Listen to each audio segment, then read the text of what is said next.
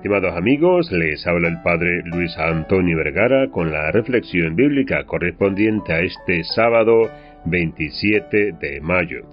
El Evangelio está tomado de San Juan capítulo 21 del 20 al 25. Tú sígame. Estas son las últimas palabras de Jesús al apóstol Pedro. También estas palabras están dirigidas a cada uno de nosotros, a cada uno por su nombre, como Jesús le dijo a Pedro. Hoy te dice a ti, con tu nombre, con tu rostro, con tu apellido, con tu carácter, con tu historia, con tu temperamento, en la situación en la que te encuentres. Tú sígueme. Como le dijo también una vez a Mateo, que estaba sentado en la mesa de dinero. No estaba en ninguna ocupación espiritual, no estaba en ninguna montaña mística para ver si encontraba a Jesús. No, estaba en la circunstancia concreta de su vida. Pero es allí que pasó Jesús, que mirándolo fijo en su vista penetrante, llena de amor, y le dijo, sígame. Y él, dejándolo todo, lo siguió. Así pasó con Juan, con Andrés, con Simón, con todos. Como al final con Pedro, cuando Jesús le vuelve a decir otra vez, sígame.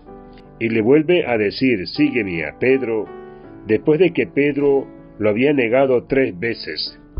No había pasado más de tres o cuatro días desde que Pedro había negado a Jesús.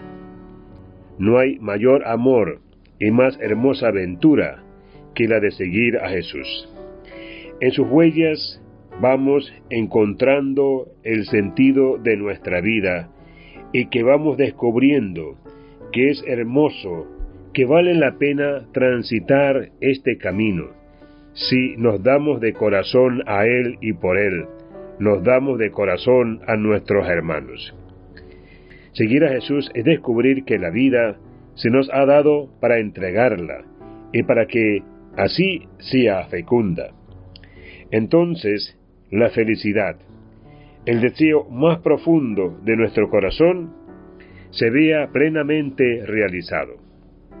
Yo los animo y les invito a que tengan este coraje de soltar todas las seguridades falsas que el mundo les presenta, para arriesgarse en la aventura del seguimiento de Jesús, poniendo solo en Él la esperanza del corazón y podrán verificar en sus vidas esa paz y esa alegría que solo Cristo puede dar y podrán experimentar que la vida es fecunda, que sirve para hacer más humano este mundo y también que nos prepara para alcanzar la plenitud en la eternidad del cielo.